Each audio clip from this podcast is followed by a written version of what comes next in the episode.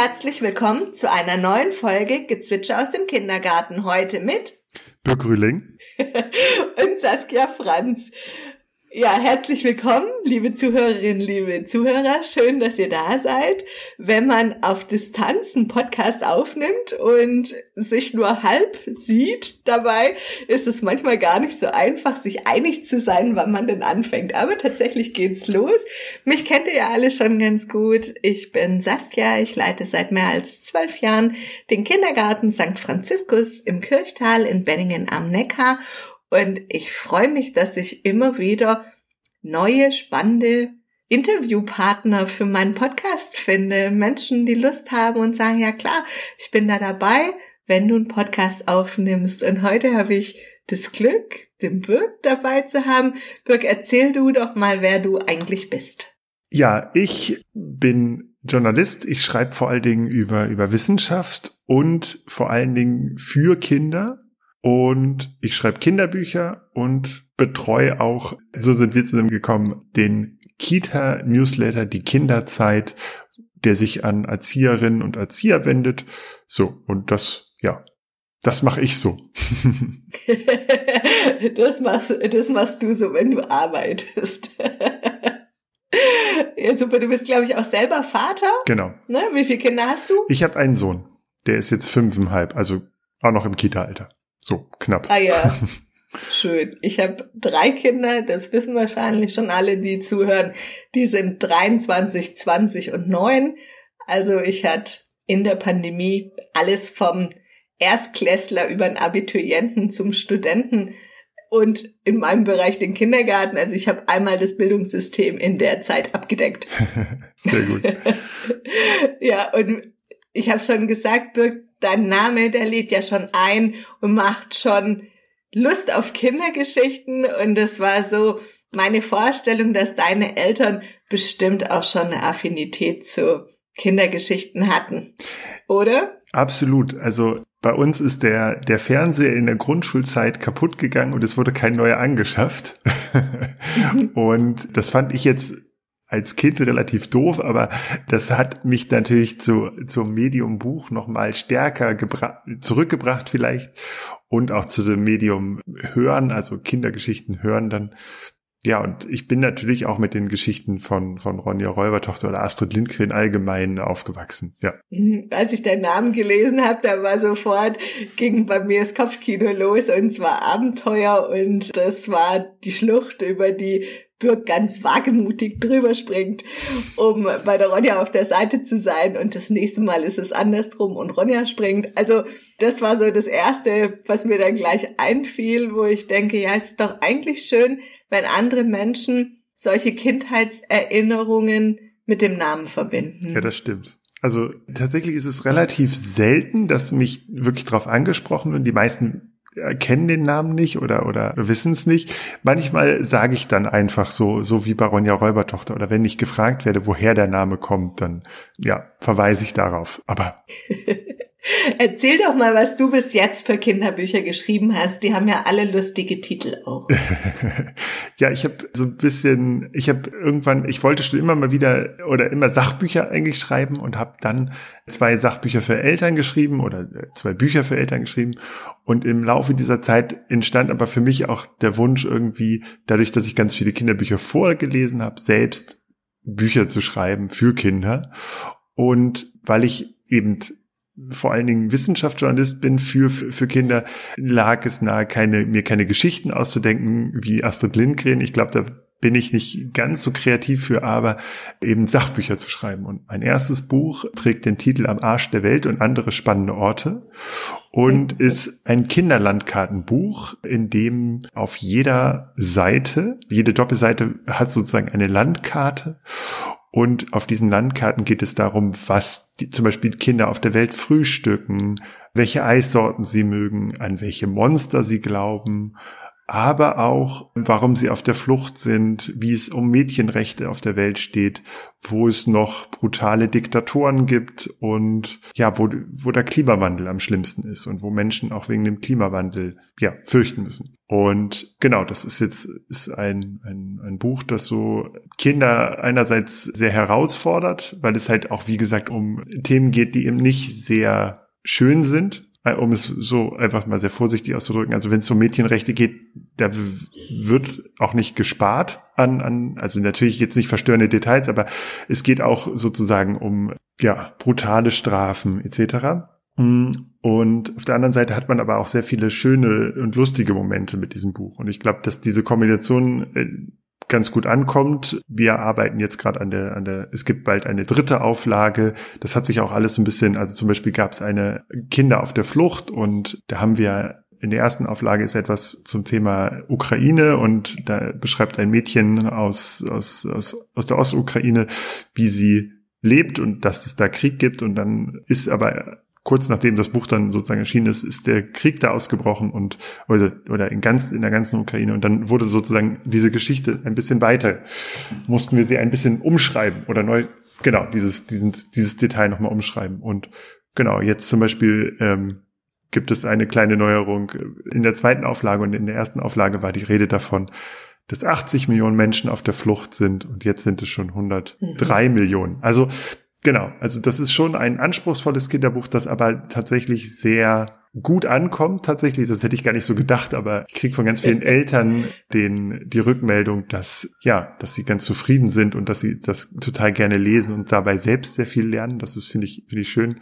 Mhm. Es hat ja trotzdem noch ein bisschen oder ein bisschen nicht nur ein bisschen, sondern es hat ja trotzdem viel Humor. Absolut. Und ich glaube, dass du damit ja eigentlich die kindliche Entwicklung sehr schön spiegelst, weil die Kinder sind ja auch in der Altersstufe zwischen vier und sechs noch sehr flexibel im ja, switchen zwischen der Realität hm. und der Fantasiewelt. Und manchmal geht es so ineinander über. Und so ein bisschen fühlt sich für mich dein Buch so an, wenn ich höre, was du erzählst. Absolut. Es geht ja auch, also es geht, dieses Buch hat auch ganz viele lustige Momente. Es geht, wir haben natürlich dieser Titel am Arsch der Welt ist natürlich auch ein bisschen lustig oder provokativ gewählt. Mhm. Aber es gibt natürlich auch die letzte Seite ist eine Seite, in der es um, um Klos und so geht und, und, und das große Geschäft und verschiedene Klos auf der Welt und die Geschichte der Klos und, und so. Genau. Und das, da sind natürlich die Kinder wirklich, das finden die natürlich auch sehr lustig und genau, das hat mir auch beim Schreiben sehr viel Spaß gemacht und genau, ich, wir haben auch schon. Kennst, kennst du auch die Kackwurstfabrik? Absolut, die kommt Buch? aus dem, aus dem gleichen Verlag. Mhm. Weil da ist es ja auch so, dass die Kinder fast faszinieren sich ja an Dingen, über die man sonst im alltäglichen Leben nicht so viel spricht und wo sie auch das Gefühl haben, oh, ich weiß nicht so genau, ob man darüber wirklich sprechen darf und sind Kloschüsseln gesellschaftsfähig oder nicht. Absolut. Das macht's ja nochmal aufregend für die Kinder selber auch. Ich, ich muss auch sagen, dass ich habe unlängst einen Text für eine große Tageszeitung geschrieben und habe so in dem ganzen Text, da ging es um die Archäologie der, des Mülls, also da ging es darum, wo, was Archäologen aus menschlichen Hinterlassenschaften und aus Müll lernen können. Und ich hatte dann so eine, eine große, einen großen Abschnitt über die Kackwurst eben geschrieben und hatte dieses Wort auch immer wieder einge, eingeflochten. Und eigentlich um meinen Redakteur ein bisschen zu ärgern und zu gucken, ob er es wirklich rausstreicht. Aber er hat es nicht rausgestrichen und ich bekam dann irgendwie von ihm wenige Tage später eine Mail und er meinte, dieses Online war dann dieses Stück dann auch und es war der meistgeklickte Artikel über Tage. Also genau. Also ich glaube tatsächlich, dass dieses, dass man mit Tabus ruhig brechen kann und dass man auch Kindern e-, eben was zutrauen kann. Und es gibt so viel zu viele Kinderbücher, die eben lieb und angepasst und traditionell sind. Und da ist, wenn wenn man dann mal ein bisschen was wagt, kann das gar nicht laut und, und wild genug sein. Das sind ja die Kinder auch. Ne, und ich sehe auch an deinem Artikel, dass Erwachsene es genauso brauchen, dass man mal wieder ausbrechen darf, dass nicht alles immer nur so förmlich sein muss und so getragen und gediegen in der Sprachauswahl. Genau.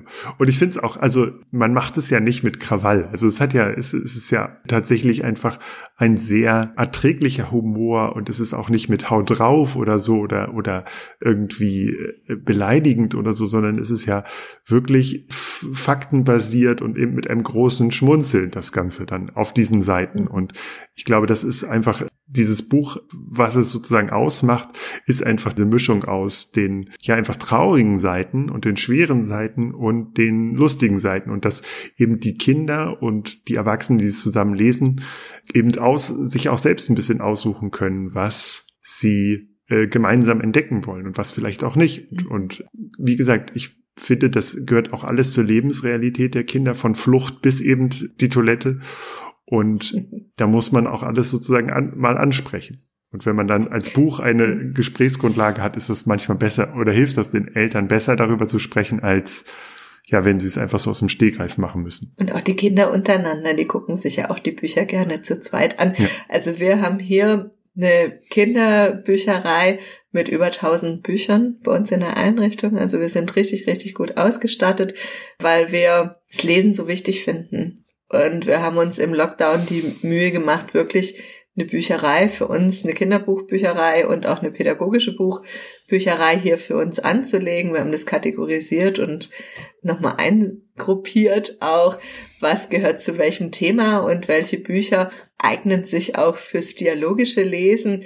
Auch nicht jedes Buch ist dafür gemacht. Hm. Wo können wir gut miteinander drüber ins Gespräch gehen, welche Bilder laden dazu ein, ein bisschen mehr zu erzählen oder die Kinder noch ein bisschen besser einzuladen und es ist doch nichts schöner, als wenn ein Buch den Kindern auch noch mal Lust macht, in die Fantasie einzusteigen mhm. und sich das zu überlegen. Und ich finde auch, dass wir in der Einrichtung auch immer wieder in diesem ja, Zwiespalt sind, wann haben wir ein gesellschaftlich-politisches oder gesellschaftspolitisches Thema, mit dem wir die Kinder gerne herausfordern würden.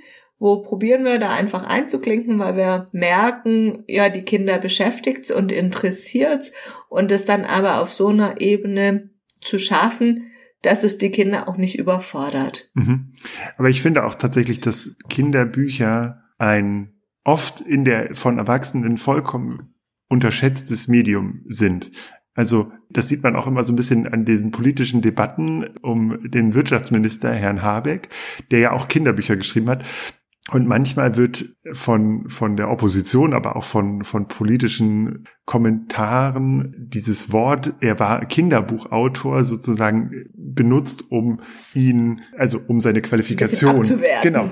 Und tatsächlich ja. glaube ich, ist, ist einfach gute Kinderbücher schreiben ist super schwer, glaube ich.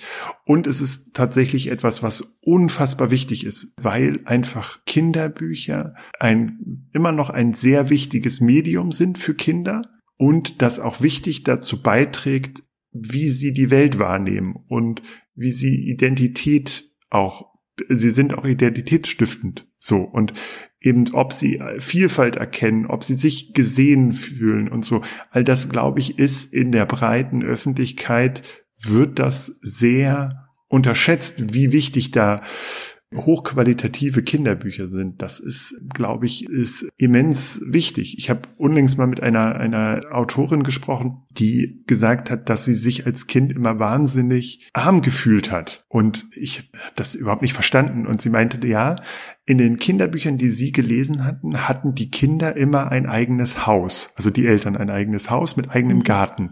Und ihre Eltern waren gar nicht, äh, die haben einfach in einer größeren Stadt in einer Wohnung gelebt. Die ja, das heißt ja bei weitem nicht, dass man arm ist. Aber in diesen Büchern, die sie gelesen hat als Kind, kam das einfach nicht vor, dass jemand in einer Wohnung lebte. Und für sie aus ihrem, aus ihrer Wahrnehmung war ihre Familie arm. Und ich finde tatsächlich, das ist so ein relativ banales Beispiel in Anführungszeichen, aber es zeigt, wie ich, welchen Einfluss Kinderbücher oder diese Geschichten auch auf, auf Kinder haben können und, und was, wie sie ihr einfach auch die Weltsicht prägen. Und da, genau, deshalb kann man sich nie genug hochwertige Kinderbücher erstens anschaffen und auch kann auch gar nicht genug vorlesen. Also das ist einfach, also neben Sprachentwicklung natürlich, aber es ist auch ein wichtiges, immer noch ein wichtiges Medium für Kinder. Und Kinder können so viele Texte einfach dann mitsprechen. Die können die Bücher und die lieben die Wiederholung und sie müssen sie immer wieder hören und nochmal aufs Neue hören und sich nochmal angucken. Und es gibt feste Plätze, an denen Kinder dann gerne sitzen, um eine Geschichte zu hören oder auch selber Geschichten zu erfinden, finden sie ja ganz toll. Ich habe einen Kollegen im Team, der hat die Kompetenz, dass er sich so in der Mittagspause, um mit den Kindern ein bisschen runterzukommen, lässt er sich von den Kindern Wörter zurufen und aus den Wörtern macht er eine Geschichte. Und das finden die Kinder so faszinierend, wie der so ad hoc einfach eine Geschichte dann erzählen kann. Ja, das klingt auf jeden Fall sehr spannend. Genau. Also, wie gesagt, ich kann nicht nur immer wieder dafür plädieren, dass sich Kitas auch bewusst mit Büchern auseinandersetzen und auch mal eben schauen, welche Bücher sie vorlesen. Also, mhm. es muss nicht immer Conny sein.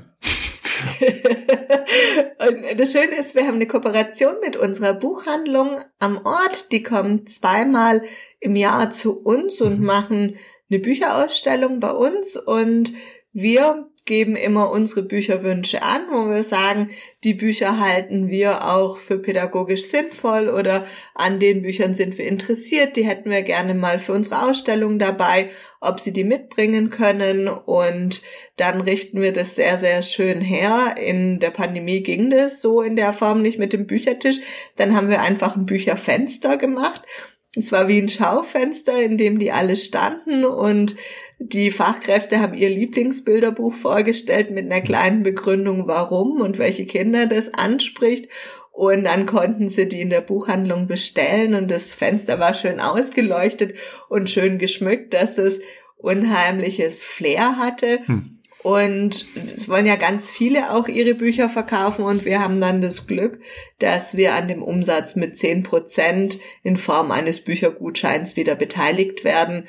Und wir machen gut genug Werbung, dass die Kindergartenfamilien dann wirklich einkaufen. Und klar, das ist jetzt zu einer Zeit wie jetzt. Also gestern kamen die Bücherbestellungen von den Eltern dann eben wieder in den Kindergarten. Und ich finde es auch super praktisch, weil die packen eine Rechnung ein und die Eltern überweisen die Rechnung direkt an die Buchhandlung. Damit haben wir dann gar nichts mehr zu tun. Und so eine Kooperation ist echt Gold wert. Ja, natürlich, genau. Und das Gleiche ist natürlich auch, ich finde auch, dass die Bücherei mhm. immer noch so ein, so ein Ort ist. Ich bin immer noch erschrocken darüber, dass es, dass ich manchmal Eltern treffe, die nicht wissen, wie eine Bücherei funktioniert. Und jetzt, damit meine ich nicht mal bildungsferne Eltern. Aber auch das ist ja so ein Ort. Ich bin als Kind regelmäßig in die Bücherei gegangen und fand das immer so einen ganz magischen Ort. Und mein Sohn liebt auch, wir gehen auch regelmäßig in die Bücherei, um Moment nur noch einmal im Monat. Früher waren es, glaube ich, jede Woche. Es lag einfach daran, dass wir, dass diese Bilderbücher schneller ausgelesen sind als jetzt die größeren äh, Vorlesebücher. Mhm. Aber trotzdem, das ist für mich immer noch so ein, so ein Ort, wo man einfach alles mitnehmen kann. Und mein Sohn war lange, weil eine Zeit lang haben wir gar keine Kinderbücher mehr gekauft, weil ich natürlich einerseits als Journalist immer ganz viele Kinderbücher vom, von den Verlagen bekommen habe. Und auf der anderen Seite haben wir welche aus der Bücherei ausgeliehen und irgendwann war ich mal mit ihm in einem Buchhandel und wir haben ein Buch gekauft und er meinte so, Papa, wann müssen wir das denn eigentlich wieder zurückbringen?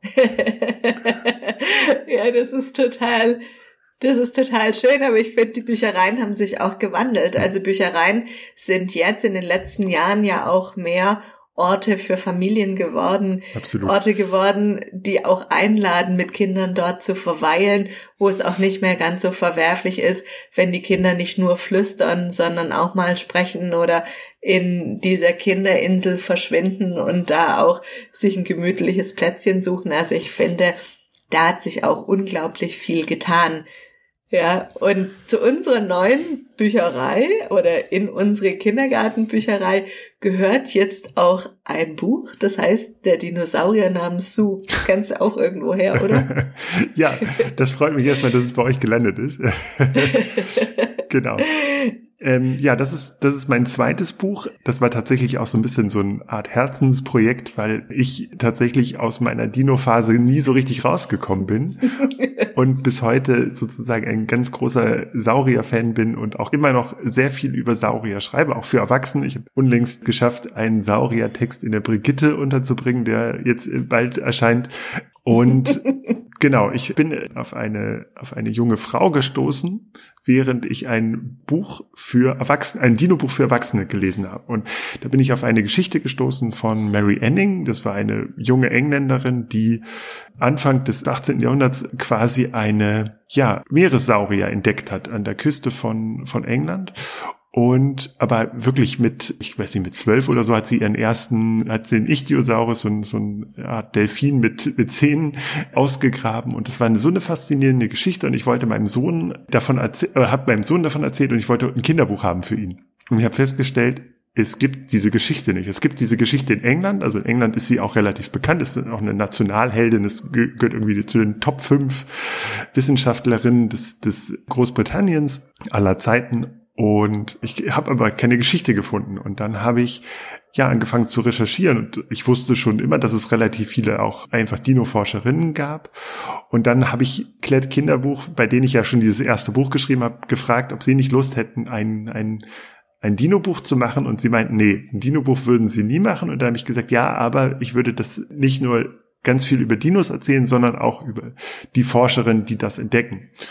Und dann, da waren sie so, dann waren sie neugierig und ich habe dann die erste Seite geschrieben, auch diese Geschichte von Mary Anning und dann waren sie ganz begeistert und dann haben wir jetzt dieses Buch rausgebracht, in dem sozusagen der wirklich neueste Stand der Dino-Forschung erzählt wird, aber eben immer so ein bisschen aus der Perspektive der Forscherin, die auf diese Geschichten gestoßen sind. Und es sind einfach Geschichten, die in, in keinem anderen Dino-Buch so stehen. Und das ist auch optisch, also es hat eine, eine ganz tolle Illustratorin, Lucia Zamalo, hat das illustriert und die Bilder sind einfach der Wahnsinn und es ist einfach ein Dino-Buch, das so bisher nicht auf dem Markt war. Und das ist einfach ein großer Kontrast vielleicht zu anderen, anderen Büchern. Der genau. bringt einfach auch nochmal dieses Thema Diversität ganz gut raus, hm. finde ich.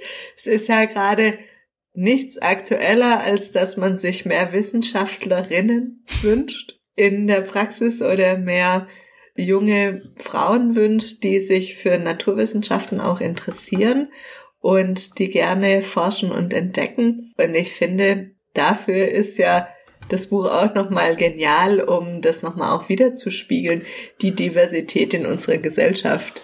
Genau, und, und man muss ja sagen, dass Dinosaurier, das erlebe ich auch bei Lesungen immer wieder, dass wenn ich vor einer Grundschulklasse spreche, gibt es immer so drei, vier Kinder, die die so richtige Dino-Nerds sind. Fans also die so richtig, ja. die richtig. Ja, mehr als Fans, ja, Nerds, ist gut, ja.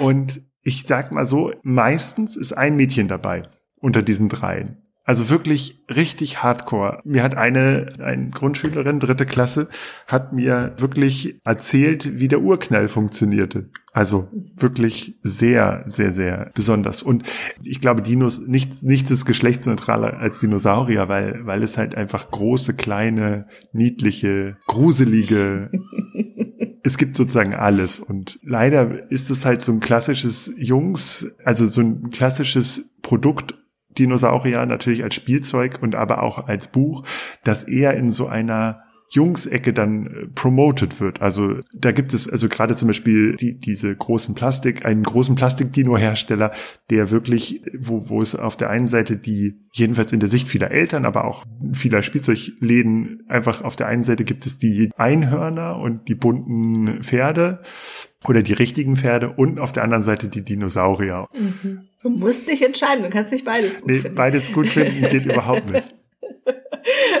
Wir haben in der, in der Pandemie hatten wir einen ganz großen Tisch bei uns im Kinderbüro stehen, in dem Raum für die Älteren.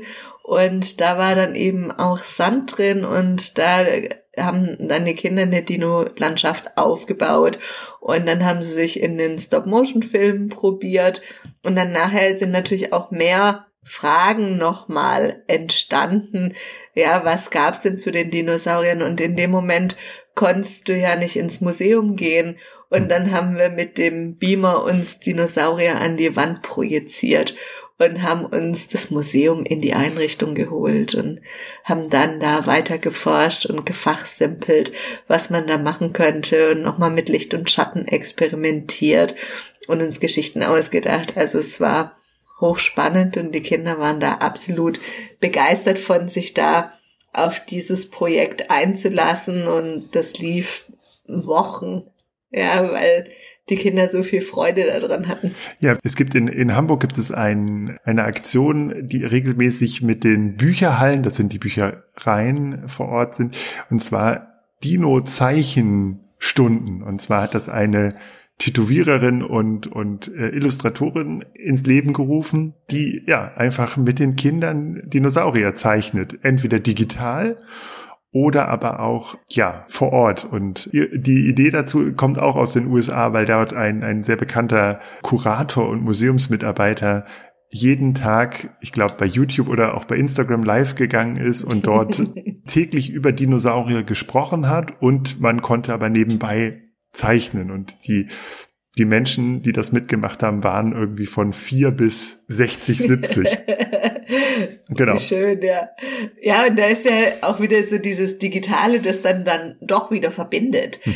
was ja total spannend ist und das ja dann da gar keine Altersbeschränkung kennt, weder nach unten noch nach oben. In der Runde würde man sich so wahrscheinlich nicht zusammensetzen, aber jeder in seinem gemütlichen Umfeld dann vielleicht schon. Also auch eine spannende spannende Art, alle Leute an einen Tisch zu kriegen. Ja, und du hast dich, als du Vater geworden bist, auch noch ganz intensiv mit deiner Vaterrolle auseinandergesetzt. Genau. Ja. mit dem neuen Familienalltag, das finde ich ja eigentlich auch ein super spannendes Thema, aber fast schon eine eigene Podcast-Folge wert, weil ja die moderne Familie heute ganz vielfältig ist, ja. Also bei mir war das so ein bisschen ich hätte das, ich weiß gar nicht, ob das, ob das so passiert wäre, aber ich habe tatsächlich, mein, mein Vater ist kurz bevor mein Sohn geboren ist, gestorben. Und mhm. auch irgendwie relativ blöd, weil er selbst sehr viel gearbeitet hat und nie zum Arzt gegangen ist. Und ja, und dann sozusagen einfach da Dinge übersehen wurden, ohne ins Detail zu gehen. So. Und, mhm. und das hat für mich ganz viel verändert. Also das hat mein, meine Sicht auf, auf vieles sozusagen einfach verändert irgendwie.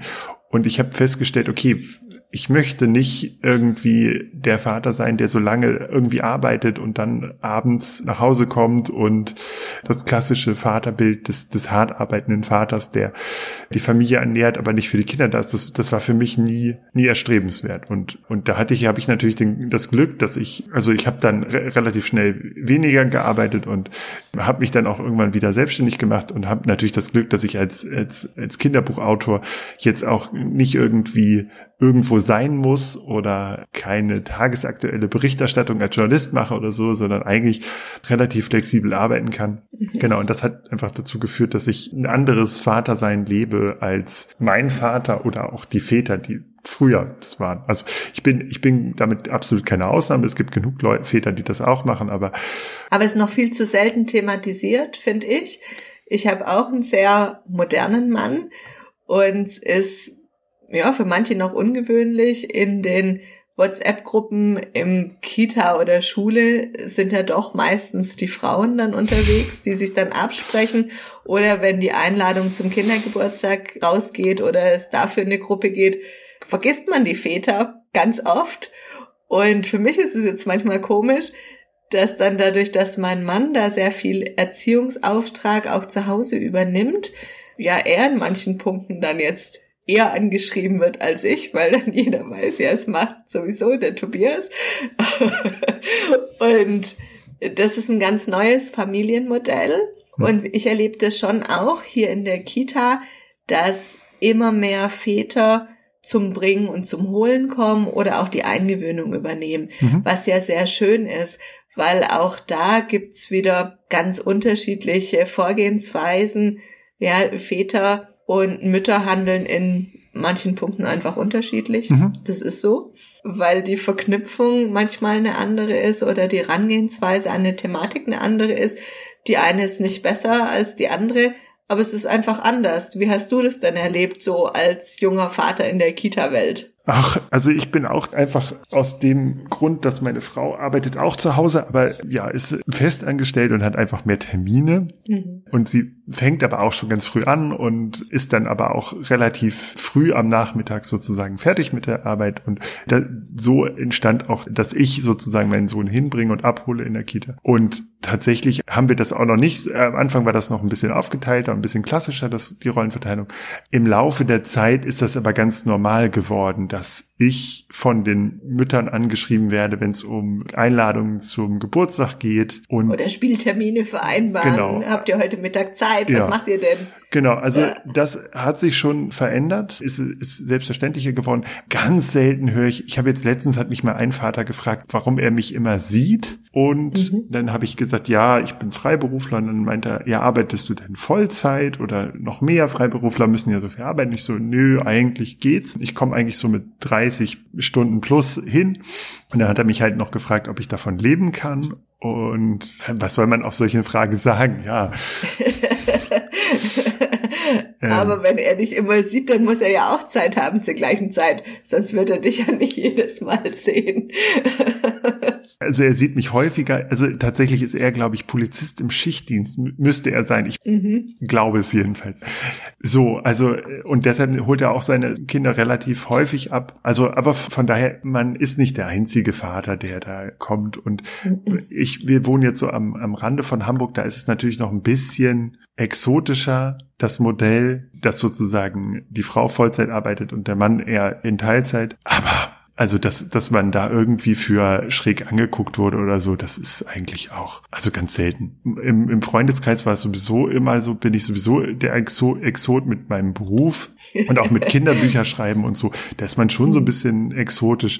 Aber es ist nie so, dass das ein großes Thema war. Und irgendwann ist ja auch der, ist man da auch aus diesem Windeltalk-Alter raus, dass es so wichtig ist, welche Entwicklungsschritte das Kind gemacht hat, sondern das sind einfach dann irgendwann Kinder. Und also wenn man ein kleines Kind hat und ganz am Anfang, dann wird da auch viel drüber gesprochen, wie war jetzt der Brei und wo sind, bei welchem Entwicklungsschritt sind wir. Das hat sich dann ja auch irgendwann erledigt und dann geht's dann tatsächlich häufig auch so ums Spielen und um Sachen, die man erzählen kann. Um den Alltag, genau. ne? Eher. Oder vielleicht auch mal nicht mehr nur noch ums Kind. Wenn genau. die Kinder ein bisschen größer werden, ja. dann redet man ja auch über Gott und die Welt und auch mal über andere Themen auch miteinander.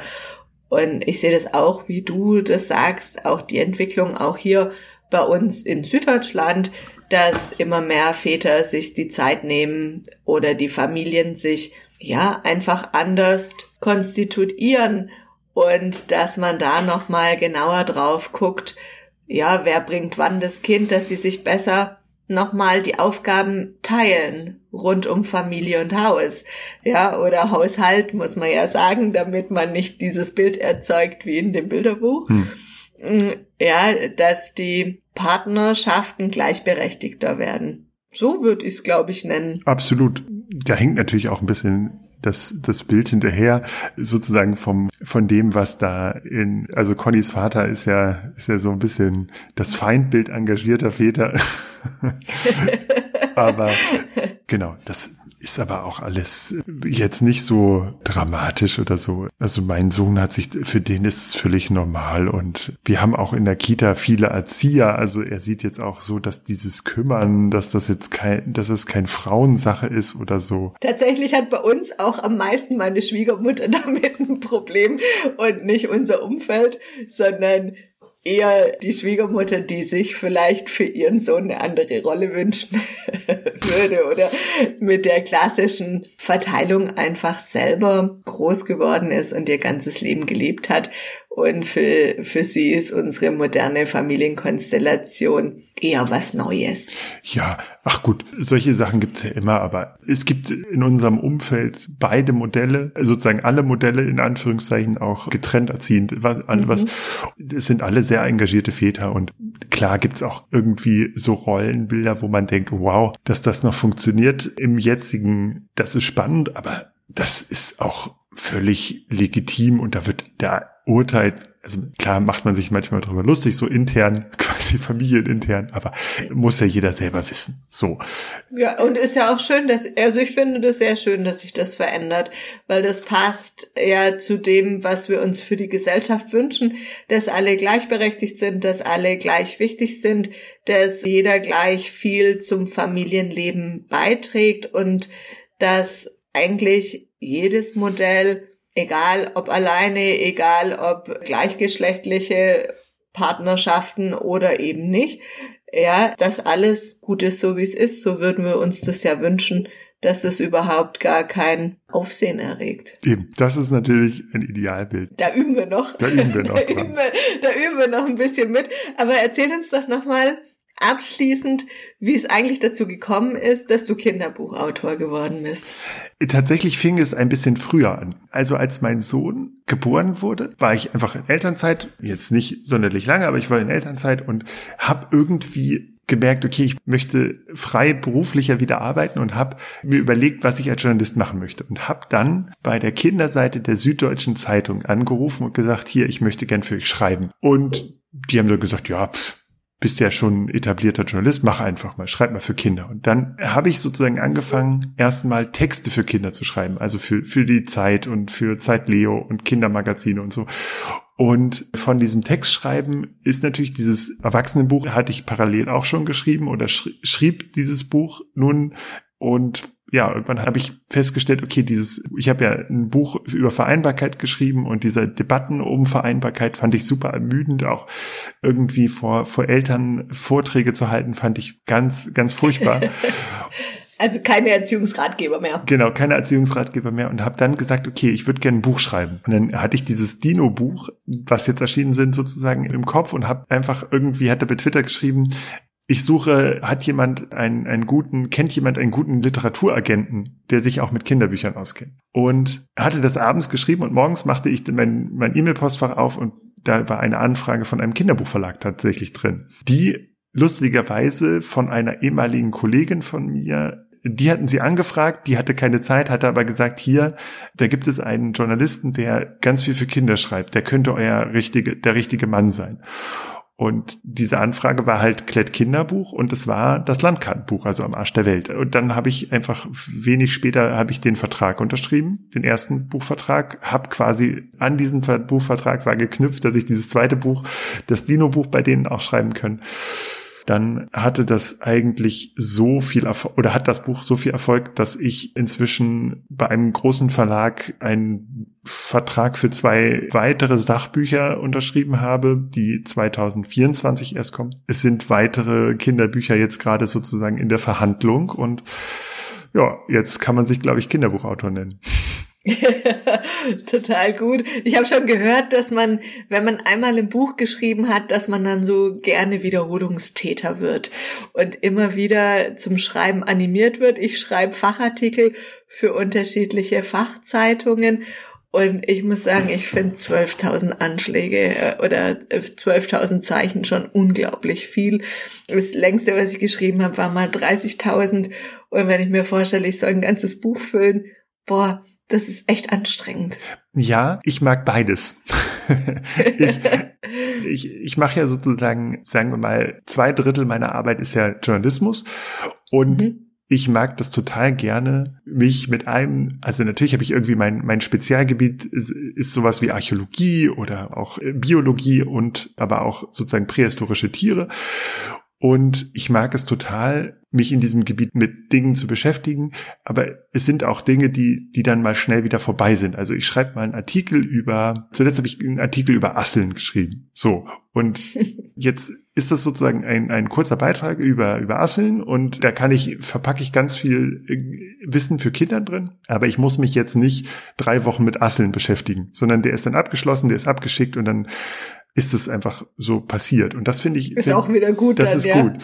Und beim Buchschreiben muss man sich dann ja wirklich über, ich sag mal, vier Monate, nicht täglich und nicht in Vollzeit, aber man muss sich mit diesem Thema dann beschäftigen. Und ich, ich habe das dann so, wenn ich, wenn ich dann ein Buch geschrieben habe, dann will ich auch erstmal drei, vier Monate kein Buch nochmal das nächste Buch schreiben, sondern dann bin ich erstmal völlig bedient, hab, das war genug Stress, das war genug, ich muss in einem großen Ganzen denken und ich möchte jetzt Projekte machen, die ganz schnell gehen, die innerhalb von einem Tag, zwei Tagen, drei Tagen abgeschlossen sind, mit denen ich danach nichts mehr zu tun habe, wo ich dann schnell eine Rechnung schreiben kann. Das ist das, das ist sozusagen ein guter Ausgleich. Und also Schreiben ist natürlich auch Handwerk. Das ist ja mhm. nicht nichts sonderlich, wo ich jetzt sagen müsste, ich muss darauf warten, dass mich die Muse küsst, sondern ich setze mich halt hin und schreibe. Das ist wie wie der Maurer hingeht und auch sagt, ich habe Mauer jetzt. So. Und das ist also erstmal ganz unspektakulärer, ganz handwerklicher Beruf. So. Und, oder von Routine lebender Beruf. Und von daher ist es, geht das dann ganz schnell von der Hand. Total cool. Also ich freue mich schon drauf und bin gespannt, was 2024 dann von dir auf den Markt kommt und werde das auf jeden Fall mitverfolgen.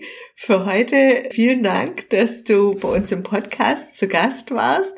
Super, super spannend, sich über das Thema Kinderbuch und wie entsteht eigentlich ein Kinderbuch, was gehört da alles dazu, nochmal zu unterhalten. Und ich finde die Kombination Wissenschaft und Kinderbuch auch echt richtig spannend. Ich hätte sie nicht verknüpft miteinander. Wahrscheinlich geht es den meisten so. Und auch da ist es wieder interessant. Also, lieber Birg, vielen Dank, dass du heute dabei warst. Vielen Dank für die Einladung. Und ein letztes Wort. Die Wissenschaft und, und Kinder sind sowas von nah beieinander, weil wenn ich mit Forschern über ihre Forschung spreche, also außer sind irgendwie völlig abgebrühte Professoren, die einfach da nicht mehr so für brennen vielleicht, aber in der Regel sind das Menschen, die wie kleine Kinder fast atemlos über ihr Lieblingsthema reden.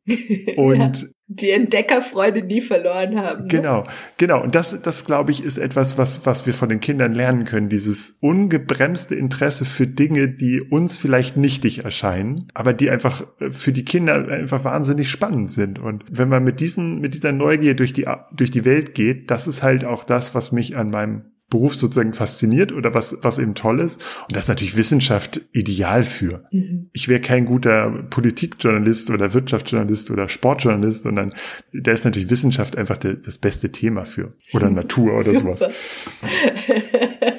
Total spannend.